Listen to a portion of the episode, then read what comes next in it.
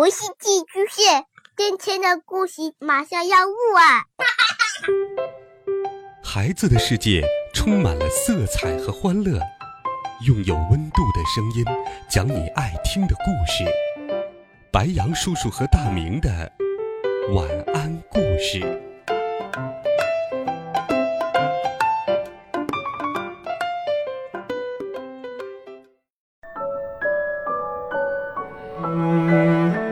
小朋友们、同学们，大家好，欢迎收听白羊叔叔讲故事。今天，白羊叔叔继续给你准备了儿童性格培养好听故事，一起来听《爱攀比的孩子》。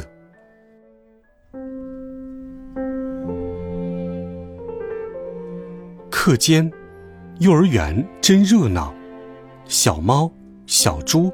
和小猴在快乐的游戏。小猫戴了一顶小花帽，大家都说好看。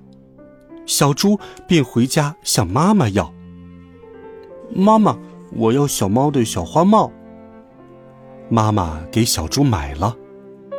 小猪戴着小花帽去上学，大家都嘲笑他：“头大帽小，真丑，真丑。”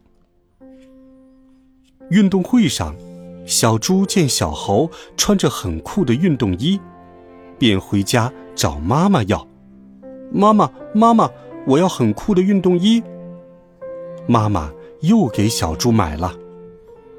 小猪穿着运动衣去上学，大家都笑话他：“胖人穿寿衣，嗯，不好看。”小猪觉得很苦恼。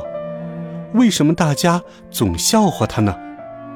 于是回家问妈妈。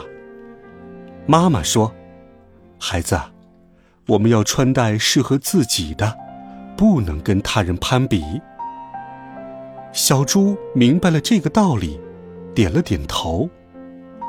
从此，小猪再也不和别人攀比了。从前还有一只乌鸦，它的房子坏了，它又建造了一座新房子。这天，它经过小兔家时，见小兔的红房子很漂亮，便跑回家把房子拆了。猴爷爷见了问：“好好的房子，呃，怎么拆了？”我要建一座比小兔的家还漂亮的房子。乌鸦说。没几天，乌鸦看见河马的房子比它的大，便又回家拆了房子重新建。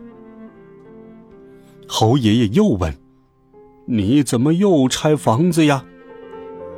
河马的房子比我的房子大，乌鸦说。就这样，乌鸦重建了很多次，终于建了一座既大又漂亮的房子。可是，他还没来得及住进去，便病倒了。后来，猴爷爷每次经过乌鸦的大房子时，都会说：“乌鸦是被攀比累倒的。”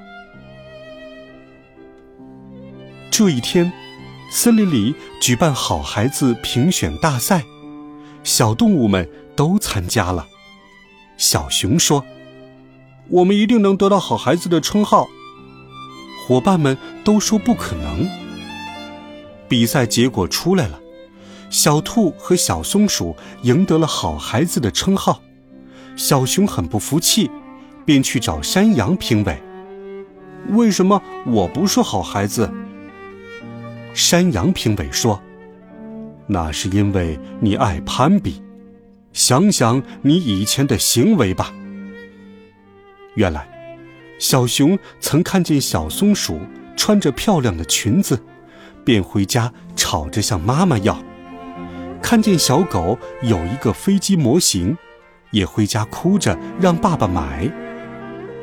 小熊想起来了，红着脸说：“我错了，我以后一定不再跟别人攀比了。”山羊评委笑着说：“嗯。”知错能改就是好孩子。下次你一定会得到好孩子的称号的。好了，孩子们，听过了这个故事，你了解攀比的坏处了吗？欢迎留言告诉白杨叔叔。温暖讲述，为爱发声。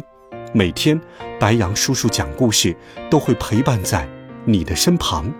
我们明天见，晚安，好梦。